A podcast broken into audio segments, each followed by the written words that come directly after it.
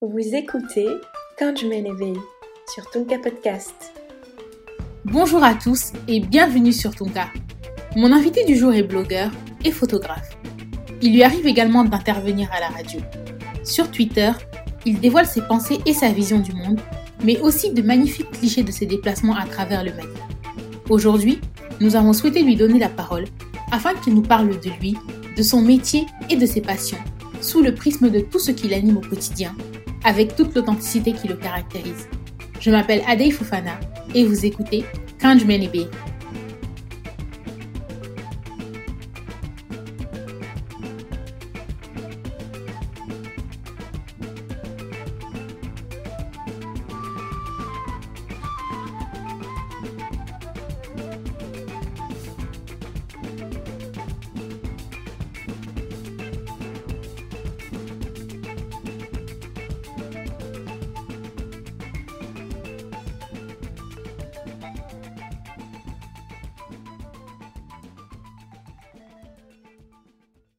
Bonjour Ousmane Makavili. Bonjour Adèle, comment ça va? Ça va et toi? Ouais, ça va, ça va très bien. Dieu merci. Est-ce que tu peux te présenter à nos auditeurs et nous en dire un peu plus sur toi, sur ton parcours, etc. Euh, ok. Je suis Ousmane Traoré, euh, Ousmane Makavili sur les réseaux sociaux. Hmm, que dire de plus? Je suis blogueur, photographe.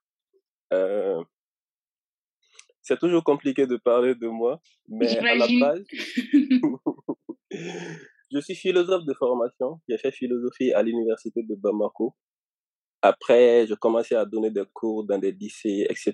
Mais l'enseignement, à un moment, ça commençait à me déplaire. Donc, je me suis orienté vers autre chose. J'ai commencé à m'intéresser au journalisme, au blogging, au développement web et ainsi de suite. Donc, c'est là que j'ai découvert aussi que la communication digitale, parce qu'en ce moment, Internet commençait à devenir un peu moins cher, un peu plus accessible au Mali. Et il n'y avait pas beaucoup de blogueurs. C'est comme ça aussi que j'ai rencontré des gens, j'ai découvert le blogging, le journalisme. Donc, on a commencé à écrire et à participer à, des concours. C'est comme ça que j'ai intégré blog, etc. Et puis, dans le blogging, j'étais vraiment animé par la volonté de raconter le Mali. Et au fil, au fil des articles, j'ai quand même remarqué que les gens ne lisent pas beaucoup. Et c'est ça aussi qui nous motivait à écrire encore plus. Mais quand on bloguait, on s'est rendu compte aussi que bloguer, c'est pas seulement faire des articles, c'est aussi faire des vidéos, faire des photos et ainsi de suite. J'ai commencé à m'intéresser un peu aussi à la vidéo, à la photographie, etc. Et maintenant, je fais un peu des deux, mais les gens me connaissent beaucoup plus en tant que photographe que blogueur maintenant. Tout à fait. Et je voulais te demander pourquoi Ousmane Makaveli et pas Ousmane Traoré sur les réseaux sociaux, sur ton blog, etc. Ah, c'est vrai qu'on me demande la question beaucoup de fois. Il, m'arrive, il arrive beaucoup de fois que les gens oublient mon nom de famille et qu'ils écrivent Ousmane Makaveli. Je me rappelle que j'avais fait une formation au lieu d'écrire Ousmane Traoré, ils avaient mis Ousmane Makaveli comme nom de famille. en fait, quand j'ai commencé à faire du blogging, je voulais quelque chose de distinctif. Parce que quand tu mettais Ousmane Traoré, il y avait une tonne d'Ousmane Traoré qui s'affichait. C'est vrai. Donc, ouais, donc j'ai mis Makaveli parce que je lisais un peu Nicolas Machiavel. Oui. J'ai découvert à l'université, Le Prince. Et mon rappeur préféré Tupac aussi se faisait appeler Machiavelli. Donc c'était quelque chose faire le lien entre les deux. D'accord. Eh ben dis donc, tu as fait un lien entre Machiavel et Tupac. C'était bien trouvé. et du coup, c'est resté maintenant. À la maison, on m'appelle Machiavelli. J'ai dit, OK, ça c'est parti. Oui, je pense que ça va plus te lâcher. Hein. Non, c'est sûr. ok, super. Et tout à l'heure, tu as anticipé du coup sur ma question, effectivement, pour savoir donc comment est-ce que le blog ça a commencé. Tu nous as dit que c'était avec des amis journalistes quand tu as commencé à uh-huh. t'intéresser euh, un peu à autre chose. Et, euh, et tu t'es rendu compte effectivement que euh, bloguer c'était pas que écrire et qu'il y avait aussi cette dimension de d'image parce que les gens aujourd'hui, je trouve qu'on est dans une génération quand même d'image Et, euh, et effectivement, qu'est-ce que toi tu dirais sur le fait que euh, les, les, jeunes Maliens ne lisent pas beaucoup? Est-ce que c'est dû au manque d'accès à la culture? Est-ce que c'est dû tout simplement à un désintéressement euh, vis-à-vis de tout ce qui concerne la littérature? Est-ce que c'est parce qu'on pense que c'est quelque chose d'élitiste? Quel est ton regard là-dessus en fait, sur le fait que les jeunes ne lisent pas beaucoup? Moi, je pense que c'est seulement que les gens ignorent tous les bienfaits de la lecture, ils ignorent que ça doit faire partie intégrante de notre vie. Par mmh exemple, c'est rare ici de voir un tonton, un frère avec un journal en train de lire des magazines ou des livres. Par exemple, moi, dans mon cas, j'ai fait que les écoles publiques. On sait que, par exemple, à l'université, on a fait plus de deux années blanches où il n'y avait pas d'école. Mais la chance, c'est qu'à la maison, on voyait les parents lire. Et du coup, on s'est dit, oui, ah, donc ça, ça doit être quelque chose d'important. Ça, c'est quelque chose à recopier. On ne voit pas les gens lire et on ne voit pas l'intérêt de la chose. Donc, les gens ici intéressent pas. Aussi, il n'y a pas l'environnement qui est propice à ça. Il n'y a pas beaucoup de bibliothèques, il n'y a pas beaucoup d'endroits qui font la promotion de la culture, etc. Et je pense que c'est ça qui empêche les gens de dire. Sinon, il n'y a aucune raison. S'il y a des initiatives pour pousser les jeunes à aller vers ça, je pense que ça va bien sûr que ça va marcher. Mais jusqu'à présent, il faut que les gens voient l'exemple. Il faut que la lecture, les livres fassent partie de notre quotidien de tous les jours, de notre quotidien. Effectivement. Et est-ce que ça, c'est pas dû aussi au fait qu'on est quand même issu d'une tradition de l'oralité? Qu'est-ce que tu en penses? Oui, je pense aussi qu'il y a ça, il y a ce côté, mais il y a aussi le fait que, euh, comment dirais-je, je pense que l'un n'empêche pas l'autre, seulement qu'on n'a pas euh, compris comment intérioriser, comment intégrer ça dans nos habitudes. On peut être de l'oralité avec tous les outils que nous offre la technologie aujourd'hui. Je pense qu'on a la possibilité, par exemple, de faire des podcasts. Écouter un podcast, c'est à peu près lire. Donc, il y a toute cette oralité-là qu'on peut écrire pour partager, pour donner une dimension beaucoup plus universelle. Et c'est ça qui manque beaucoup. C'est ça qui manque beaucoup. Enfin, je pense que les gens ne voient pas l'intérêt même de s'instruire, de chercher à connaître certaines choses. Parce qu'il ne faut pas oublier aussi, on est dans une société où, je parle sous réserve, où on fait croire aux gens, on n'a pas besoin de certaines connaissances, de certains niveaux d'intellectualité pour réussir dans sa vie. Du coup, on ne voit pas beaucoup l'intérêt. Pourquoi aller à la bibliothèque? Pourquoi lire? Pourquoi s'intéresser à l'histoire? Pourquoi s'intéresser à l'art si on n'a pas forcément besoin de ça? Pour réussir dans la vie. Et il faut pas oublier que pour nous réussir dans la vie, ça veut dire autre chose. C'est pas forcément l'éveil, c'est pas forcément l'éveil intellectuel. Exactement. Chacun a sa façon de voir euh, ce que c'est de, que de réussir. Et comme tu l'as dit pour beaucoup, ça n'a rien à voir euh, avec euh, l'art et tout ce que ça comporte. Et puis, c'est, c'est, c'est dommage parce que ça, en plus de la lecture, ça concerne l'école. Aujourd'hui, tu verras les jeunes maliens qui te disent, ouais, il y a quel intérêt à aller à l'école si après c'est pour être au chômage? Donc, c'est un peu plus grave, c'est un peu plus grave. Donc, il faut que, il faut un vrai changement de paradigme pour que les gens puissent comprendre que l'éducation, ça va au-delà du simple fait de gagner sa vie. C'est une manière d'être, de se comporter en société. C'est une manière de vivre. C'est exactement ça. Je ne peux pas mieux dire. ok. Et concernant euh, la photographie, je voulais te demander pour toi, qu'est-ce qu'être photographe aujourd'hui au Mali et quelles sont tes influences en matière de photographie? Ça, c'est une grande question. pour moi, être photographe, comme être blogueur, comme être journaliste, c'est la même chose. Je ne je fais pas de différence c'est vraiment être ouvert au monde. C'est être vraiment disponible pour bien voir le monde, euh, s'ouvrir au monde, voir ce qu'il y a de bon, voir ce qu'il y a de mauvais et aussi avoir la volonté de partager ça avec les autres. Et aussi dans tout ce qui est production photographique, il y a une certaine forme d'engagement pour moi. Pour moi, c'est une manière de dire oui, je veux ça pour mon pays, oui, je veux ça pour ma société. Non, je veux pas ça. Non, on ne doit pas faire comme ça. Donc, c'est quelque part montrer sa vision du monde. Moi, je vois la photographie comme ça. C'est un outil aussi pour dire aux gens, oui, ça va chez moi. Non, ça va pas. On devrait faire comme ça. Donc, pour moi, c'est une des meilleures formes de communication, de parler aux gens. C'est une très belle euh, définition de la photographie. Et donc, on veut connaître tes influences, si tu en as, bien sûr, en matière de. Ah, il y en a beaucoup. Et les photographes qui m'ont influencé à la base, c'est d'autres blogueurs. Parce que on est dans une communauté de blogueurs. Il y a des gens comme Fatimata Arber de Tombouctou, et Georges Atino, qui avait aussi un blog Amadar, qui c'était aussi sur la culture. Donc, eux deux, ils ont été les premiers blogueurs à faire des photos de rue et qu'ils partageaient sur les réseaux sociaux. Donc, ça m'a beaucoup influencé. J'ai regardé ce qu'ils faisaient et puis moi aussi, je me suis mis, on a continué. On a même fait des campagnes, mon beau Mali, où on se promenait, on prenait des, des photos des endroits magnifiques du Mali qu'on partageait, ça a pris. Après, il y a, y a forcément Lassie King Massassi, il y a John Kalapo, forcément Malik Sidibé, et il y a un Ivoirien, Pimi, qui est très, très, très bon. Moi, j'apprécie vraiment ses photos. Mais je pense que tout m'inspire. Être photographe, c'est aussi quelque part cela. On peut s'inspirer de tout, de tout ce qu'on voit, de, des gens qui sont même pas des de, photographes. Par exemple, Pimi, c'est à peu près un graphiste aussi. Donc, il y a même la littérature. Moi, je pense que ce qui m'inspire le plus dans la photographie, c'est d'être capable de faire le lien entre beaucoup de choses. Que ce soit à travers la musique, que ce soit à travers la peinture, etc. Tout ça, ça nous, ça développe notre sensibilité, ça, ça nourrit notre regard et ça nous permet de, de mieux voir la société. Ok, c'est noté. Et là, récemment, tes photos ont été exposées à l'Institut français. Je voudrais savoir qu'est-ce que tu as ressenti et est-ce que tu souhaites exposer ailleurs au Mali et dans le monde?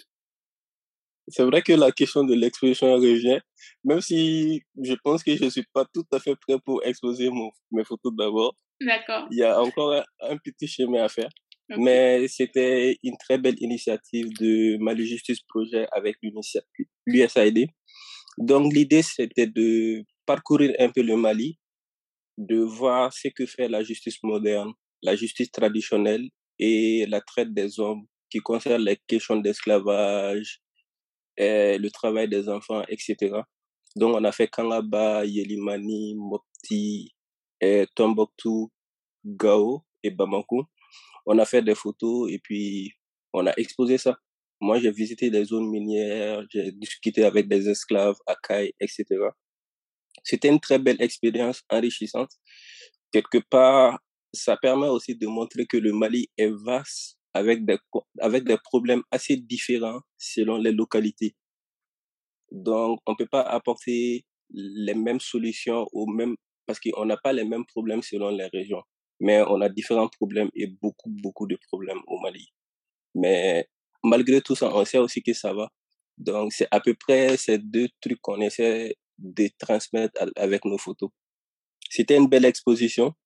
Je pense que les gens ont vraiment apprécié. Et puis, euh, on nous dit que ça va continuer un peu partout au Mali pour exposer les photos dans d'autres régions.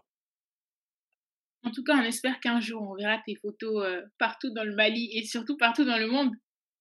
Inch'Allah, Inch'Allah. On va travailler pour ça. ça parce que la photo, pour moi, hmm, le plus, le plus important surtout, c'est de se faire plaisir et de partager sa passion.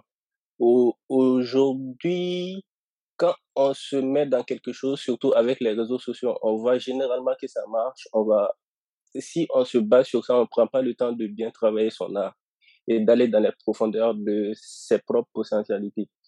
C'est ça qui me fait peur un peu souvent. Parce que on voit les jeunes, ils sont là, on voit qu'il y a un peu de buzz autour de ce qu'on fait, et puis on se dit non, on est au sommet de son art, alors que c'est loin d'être le cas. On est encore des jeunes photographes, il y a beaucoup de choses à apprendre, pour arriver au niveau des Malik Sidibé et d'exposer un peu partout au Mali et dans le monde d'ailleurs. En tout cas, on ne doute pas que tu arriveras au niveau de Malik Sidibé. Inch'Allah. Inch'Allah. Et quelles sont les difficultés que tu rencontres euh, au quotidien dans ta vie de photographe au Mali? Est-ce qu'il y en a euh, hmm, Il y en a pas mal. Déjà, avoir, les, avoir accès, devoir même pour payer les appareils, dont on a besoin pour son travail, c'est compliqué. Il faut commander ailleurs. Quand tu commandes, ça fait deux, trois semaines. Je pense que c'est un des problèmes auxquels tous les photographes sont confrontés au Mali. Il n'y a pas beaucoup de matériel ici parce que les gens se disent que c'est cher, les commerçants ne les amènent pas. Donc, il faut commander. Et à côté de ça aussi, il y a le fait que les gens en perdent maintenant des images. Partout où tu vas, quand tu fais une photo, les gens disent, ah, tu vas vendre mes, images, tu vas exposer chez les blancs pour te faire l'argent sur ça. Ou bien les gens se disent, ils comprennent pas pourquoi tu fais notre photo. C'est pour nous exposer à des risques, des, je sais pas, tu viens nous exprimer, etc. Donc, il y a tout un travail à faire pour dire aux gens, non, je fais des photos pour ça, je fais des photos parce que c'est important, j'essaie de capturer tout ce qui, tout ce qui se passe d'intéressant au Mali. Donc, le plus dur du travail, c'est de convaincre les gens d'accepter d'être pris en photo. Je pense que les gens ont une phobie des photos, je comprends pas, mais c'est assez difficile. Mais c'est ça qui rend un peu aussi intéressant la photo, parce qu'il faut être capable de tisser des liens, de discuter avec les gens pour qu'ils se sentent à l'aise, pour qu'ils comprennent ce que tu veux faire. Et là, tu auras de belles photos. Oui, pour ça, il te, faut, beaucoup d'empathie et de pédagogie, en fait. Exactement, exactement. Sinon, sans ça, c'est vraiment impossible. Et moi, c'est ça aussi qui m'intéresse un peu dans la photo. Le fait d'aller vers les gens, de s'ouvrir, de discuter avec eux. C'est aussi une expérience humaine enrichissante. Donc, la difficulté dans la photo, c'est aussi ce qui fait le charme de la photo. D'accord. Et euh, est-ce que tu choisirais la photographie ou le blogging? Ne me dis pas les deux. Oh. Et euh, pourquoi l'un ou l'autre? Euh, Je pense que maintenant c'est compliqué parce que j'arrive plus à écrire. D'accord. je pense que la, la photographie, a, la photographie a pris les dessus mais je pense que l'écriture restera toujours dans ma vie. C'est ce que j'ai connu en premier et puis ça va continuer. Ça va continuer. J'ai des projets par rapport à l'écriture. Donc, je choisis forcément l'écriture. Parce que je pense que l'écriture, ça te permet de prendre le temps, d'entrer vraiment en soi, de sortir, de réfléchir, de mettre vraiment à nu ses sensibilités. L'écriture, ça nous appartient vraiment. Je pense que quand on fait une photo, c'est pas qu'à nous, c'est à tout le monde. Mais quand tu écris, c'est quelque chose qui t'appartient. Tu as le choix de partager ou de ne pas partager, mais le simple fait d'écrire, ça te fait du bien. C'est vraiment intime et c'est personnel, c'est libérateur et puis c'est engageant. Donc, je choisis l'écriture. Même si la photo aussi est une forme d'écriture. fait, mais je suis tout à fait d'accord avec toi parce que c'est vrai que la photographie a cette dimension d'instantanéité alors que euh, quand tu écris, tu es seul face à toi-même, tu peux faire ça sur du temps long. On a vu des gens qui prennent euh, des années à écrire des livres, euh, des jours et des mois à écrire des articles. Donc c'est vrai qu'il y a cette dimension du temps long avec, avec l'écriture qu'on n'a pas toujours avec la photo.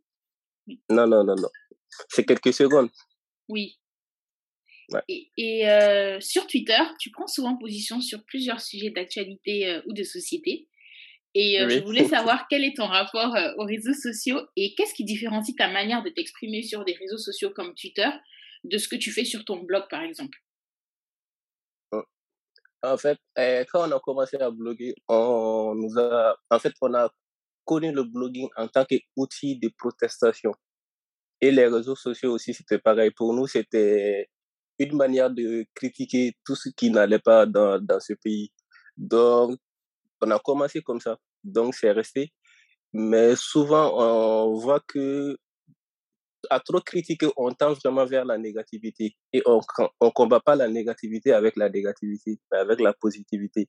Donc c'est pourquoi avec le temps aussi, on a compris certaines choses, on a changé un peu notre approche, notre manière de discuter. Oui, souvent, je prends position sur des questions en rapport avec l'éducation, la culture, parce que j'y tiens beaucoup à cœur. Et puis, je pense qu'il le faut. C'est important parce qu'il faut bousculer souvent les gens dans leur confort. Il faut pousser les gens aussi dans des limites pour que les gens commencent à réfléchir, même les choses qui semblent évidentes. Et c'est de là aussi qu'on peut avancer, qui vont émerger de nouvelles idées. Donc, quand j'écris sur mon blog, c'est à peu près la même chose que quand j'écris sur les, les réseaux sociaux. Je prends le temps, je réfléchis et puis je me livre. Je me livre comme ça, sans, très souvent sans filtre, comme je le sens. Et puis, sur le blog, c'est vrai que c'est beaucoup plus réfléchi, c'est beaucoup plus élaboré, mais il y a cette instantanéité sur les réseaux sociaux, surtout sur Twitter. Et je pense que c'est vraiment important de parler parce qu'il faut pas oublier que aujourd'hui, on a la possibilité de parler et pouvoir parler, c'est avoir le pouvoir. Et avoir le pouvoir, c'est la possibilité d'échanger les, les choses. Même si c'est à un petit échelle, même si on va pas forcément les retomber maintenant. Mais c'est important. Parce que les jeunes qui sont sur les réseaux sociaux, nos petits frères qui sont là, qui nous regardent, vont comprendre que oui, nous aussi, on a la possibilité de parler. Nous aussi, on a la possibilité de dire ce que nous pensons. Et je pense que ça, c'est très important. Parce que on est quelque part dans une société où il faut pas beaucoup parler, où il faut pas euh, déranger les règles établies, il faut respecter les, les grandes personnes, même en famille, par exemple, quand un grand frère parle ou quand un tonton dit de quelque chose, il faut pas parler, il faut accepter. Et c'est pas forcément bien. Il y a une manière de parler aussi. C'est vrai qu'il faut faire dans le respect, dans le respect, mais quand même, il faut parler, il faut s'exprimer. Ouais. Ok, ben là, c'est très bien parce que ça fait la transition avec ma prochaine euh, question. Parce qu'effectivement, on sait que tu es très engagé et je me rappelle d'un de tes tweets euh, sur les Maliens qui s'indignent sur les réseaux, euh, sans pour mmh autant faire suivre cette indignation par des actes, pardon. Et euh, je crois qu'il s'agissait d'une manifestation à la suite des manquements de DM en termes de fourniture d'électricité. Et est-ce que tu peux nous en dire davantage et exprimer un peu plus ta pensée à ce propos, le fait qu'on s'indigne beaucoup sur les réseaux sociaux, mais dans les actes, dès qu'il s'agit de poser des actes concrets, ben il n'y a plus personne? Oui, malheureusement, c'est comme ça. C'est pourquoi moi, moi, je pense que les réseaux sociaux, les tweets, les publications accompagnent et, et initient les révolutions, mais ça fait pas les révolutions. Ce sont les actions qui font les révolutions. Je me rappelle quand il y a eu l'année blanche, c'était en 2000 combien? On a commencé vraiment des campagnes sur les réseaux sociaux. Quand on a fait le premier sitting, la police nous a gazés et on n'était pas plus de, on n'était pas plus de 100 personnes. Quand il y a eu la coupure d'électricité avec EDM, c'est récurrent, chaque année en période de chaleur. On sait que l'État a les moyens de faire quelque chose, même si c'est pas dans l'immédiat. Mais les gens se plaignent sur les réseaux sociaux. Mais quand on dit aux gens de venir, on va marcher ou bien de se rassembler, il n'y a pas beaucoup de monde qui se pointe je pense que souvent les réseaux sociaux, c'est un, moyen pour les gens de se donner bonne conscience, quoi. Ils se disent, oui, j'en ai parlé, j'ai fait une publication, donc ça va. Alors que c'est pas suffisant. Souvent, il faut sortir. Il faut que des actions accompagnent nos prises de position. C'est ça aussi qui fait la crédibilité de qui nous sommes et de ce que nous disons. Tu peux pas être dérangé par une situation et ne pas te donner les moyens de combattre cela. Moi, ce qui me fait mal, et quelque part, c'est qui m'a aussi fait comprendre que sur les réseaux sociaux, c'est vraiment sur les réseaux sociaux, c'est c'est un endroit pour se défouler seulement, c'est surtout par rapport à l'éducation. On a fait, on est, on est à plus de cinq ans où il n'y a vraiment pas l'école d'éducation au Mali. Soit c'est des annulations, soit des grèves. Que ce soit au niveau supérieur ou au niveau secondaire.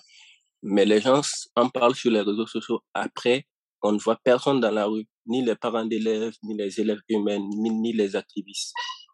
Et c'est un peu dommage. Je trouve que c'est vraiment dommage. Alors qu'aujourd'hui, nous avons la possibilité de faire beaucoup de choses. Parce que les réseaux sociaux aussi, leur utilité, c'est cela, c'est de pouvoir fédérer et de pouvoir mobiliser les gens pour des causes qui les importent. Mais si on n'arrive pas à cela, si on se limite à faire des tweets, à faire des publications, on va, on va nulle part. En soi, ce que tu dis, ça rejoint beaucoup euh, la, la, célèbre phrase de Thomas Sankara sur euh, l'esclave qui n'est pas capable d'assumer sa révolte. Est-ce que tu trouves que c'est un peu à ça qu'on ressemble euh, au Mali? Ou bien tu serais pas aussi dur avec nous par rapport à ça? Et surtout, qu'est-ce qui pour toi explique en fait que on ne sorte pas en fait pour aller faire les manifestations? Est-ce que c'est parce que les gens se disent que ça ne sert à rien? Ou est-ce que c'est pas dans notre culture? Comment tu, tu expliquerais ce manque d'engagement pour toi? Oh, il y a beaucoup de choses. Déjà, oui, c'est vrai que c'est pas dans notre culture de sortir, de manifester, de protester, mais on le fait. On a vu les événements de 91 et même avant, sous le régime de Moussa, toutes les mobilisations qui se faisaient, même en cachette, etc. Mais je pense quelque part que la population, les jeunes n'ont plus confiance aux leaders qui les représentent. Parce qu'à chaque fois que les gens sortent derrière quelqu'un, après, on voit que cette même personne quand arrivent à un certain niveau, les trahissent, ne répondent pas présents aux vraies aspirations pour transmettre les vraies aspirations, les vrais besoins de cette population.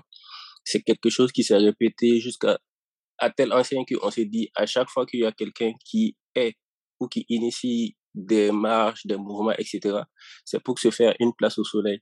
Du coup, les gens n'ont vraiment plus confiance aux gens qui les, qui, qui les représentent, aux leaders qui sont devant eux. Donc, ça a un peu refroidi les gens. Il y a aussi le fait que les gens ne savent pas qu'ils le peuvent. Moi, je pense surtout que c'est ça. Les, les gens ne se rendent pas compte, le peuple ne sait pas à quel point lui-même il est puissant, que c'est lui qui détient le vrai pouvoir. Ils ignorent cela. Sinon, s'ils savaient qu'ils pouvaient changer les choses, ils allaient le faire. Au fond, ils ne le savent pas. Donc, ils attendent toujours qu'il y ait quelqu'un qui vienne pour les rassembler, pour les diriger, afin qu'ils puissent en fait s'exprimer et montrer leur ras le bol. Malheureusement, je pense que c'est ça. C'est l'ignorance, les gens ne savent pas. Sinon, s'ils savaient, par exemple, qu'ils avaient la possibilité de sortir, de faire des choses, tu peux pas être à la maison. Pendant trois mois, tu vois ton enfant qui parle pas à l'école et tu es là, tu ne fais rien. Limite, tu trouves ça normal même. On peut pas, c'est vraiment inacceptable dans un pays que on fasse trois mois et que les enfants ne parlent pas à l'école. Ça doit révolter les gens. Mais quelque part, si les gens ne se révoltent pas, c'est parce qu'ils sont résignés. Ils se disent que non, on n'est plus rien, c'est d'autres personnes qui doivent régler. Alors qu'eux-mêmes, ils ont le pouvoir. Quelque part, l'éducation, l'éducation civique et citoyenne au Mali doit aller vers ça. Montrer aux gens qu'ils ont des responsabilités et qu'ils ont des devoirs, que c'est eux les vrais détenteurs du pouvoir au Mali. Et leur montrer les meilleures, les bonnes méthodes aussi de manifester et de montrer leur pouvoir vous voyez à quel point souvent les gens sont instrumentalisés, en guillemets, que, que ce soit par les leaders religieux, que ce soit par les politiques. Si on voit les gens sortir au Mali, c'est parce qu'il y a des politiciens qui le demandent et que derrière, on a payé les gens pour les faire sortir. Et que ça soit par des convictions religieuses, tel homme est influent et d'une certaine religion, la personne peut se servir de ça pour faire sortir les gens. Mais pour sortir pour les vraies causes démocratiques, pour sortir pour l'avancée du pays, pour sortir pour l'éducation de leurs enfants, c'est compliqué pour eux. Ils comprennent pas que ce soit possible. Alors que vraiment c'est possible. Parce que quelque part, dans l'inconscient des Maliens, on s'est dit, oui, c'est le rôle d'un tel de faire ça, c'est le rôle d'un tel de faire ça, c'est le rôle d'un tel de faire ça. On on se responsabilise pas nous-mêmes. C'est ça le vrai problème. Il faut que les gens sachent que c'est à nous de faire certaines choses ou bien de pousser d'autres personnes à bien faire leur travail. Ok, c'était très bien dit en tout cas. Et dans l'un de tes billets sur ton blog, mmh.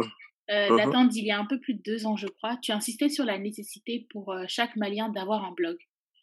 Euh, mmh qu'est-ce que tu entends par là et quel est le message que tu souhaites faire passer à propos de ça?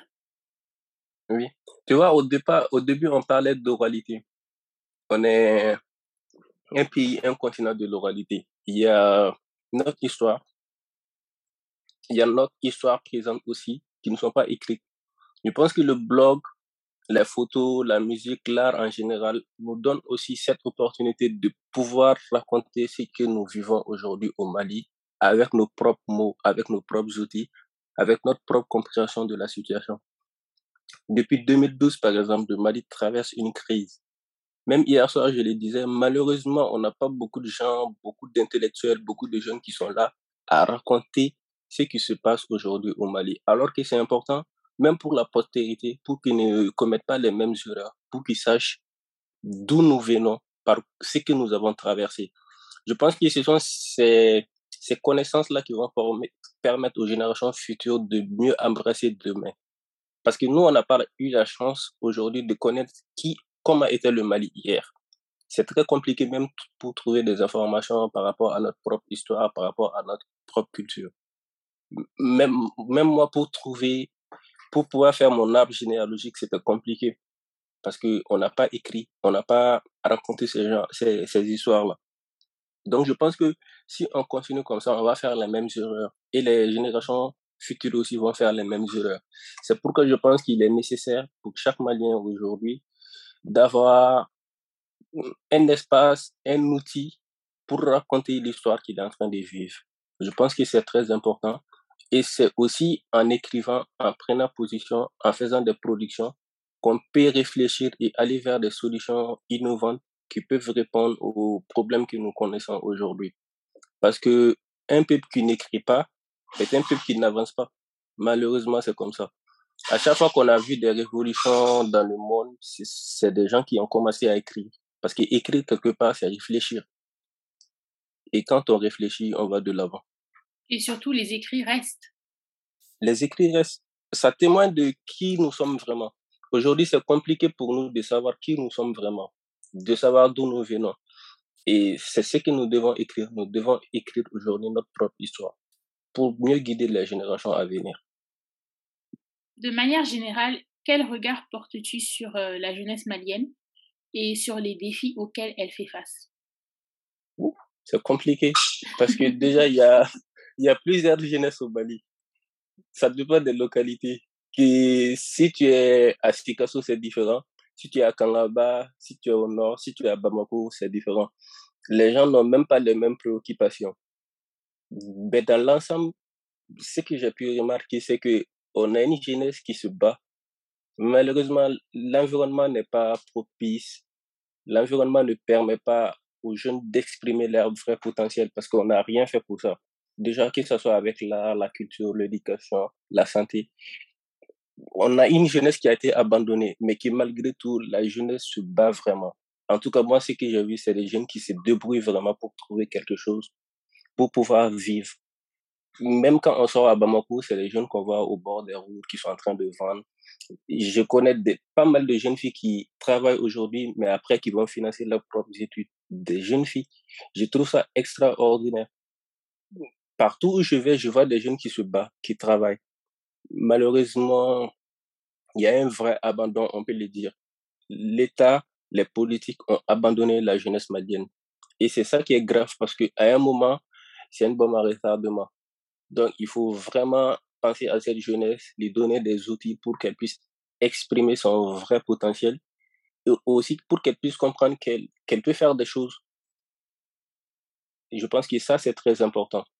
Faire comprendre à la jeunesse que c'est elle qui va assurer demain et qu'elle a les outils et les potentiels de faire changer les choses. Sinon, ça va être compliqué. En tout cas, moi, je crois, je crois beaucoup en la jeunesse malienne. Je pense que malgré les difficultés, le manque de qualification, d'éducation, etc., elle a un vrai potentiel. J'ai lu sur ton blog qu'à tort ou à raison, tu te prends pour un artiste. Et moi, j'aimerais savoir pour toi, Qu'est-ce qu'être un artiste? Je pense qu'être artiste, c'est être capable de s'émerveiller. Même sur les petites choses, c'est être capable de voir la beauté, hmm, de voir la beauté et avoir une volonté de partager ça avec les autres. Pour moi, c'est ça être artiste. Hmm, je sais pas, parce que à tort ou à raison, il y a, chacun a sa vision d'être artiste. Moi, je me vois comme un artiste comme un artiste dans tout ce que je fais. Parce que dans tout ce que je fais, il y a cette volonté de pouvoir toucher l'autre et de laisser une trace. Je pense que les artistes sont les personnes les mieux placées qui laissent des traces pour aujourd'hui et pour demain. Et c'est ça qui m'intéresse beaucoup dans l'art, laisser une trace. Et à chaque fois qu'on arrive à laisser une trace, qu'on arrive à toucher une personne, que ce soit à travers une photo, un texte, un podcast, un livre, je pense qu'on est artiste. Ok, donc moi je suis une artiste aussi alors. Ah, j'en doute pas. Super. Alors pour terminer, euh, quel est le message que tu souhaites adresser à tous les jeunes qui vont écouter euh, ce podcast, aux jeunes du pays, mais aussi aux jeunes de la diaspora? Mmh. Mon message, c'est de vivre leur passion. Moi, je pense que j'ai été chanceux parce qu'il y a beaucoup de gens qui croient en ce que je fais et qui m'appuient dans ce sens. Mon message, ce sera de dire, allez vers les autres, faites confiance aux autres, faites confiance en vous-même et partagez votre passion. C'est comme ça qu'on peut arriver à réaliser son propre bonheur et à aussi contaminer les autres avec notre bonheur, avec notre passion. Moi, je vois la vie comme ça toujours aller vers les autres, faire confiance aux autres et faire confiance à soi-même. Ainsi s'achève le premier épisode de notre nouveau podcast Kanjumani Merci à Ousmane Makavili pour sa participation. Nous espérons que vous avez passé un excellent moment en notre compagnie. Si c'est le cas, n'hésitez pas à liker, à commenter, à partager et à vous abonner, sans oublier d'activer la cloche de notification pour ne rater aucun de nos prochains podcasts. On se quitte avec quelques-unes des magnifiques photos d'Ousmane. Retrouvez-le sur Twitter et sur son blog macavelli.mondoblog.org. Et n'oubliez pas que chaque jour est une nouvelle opportunité de se révéler. À très bientôt sur ton cas.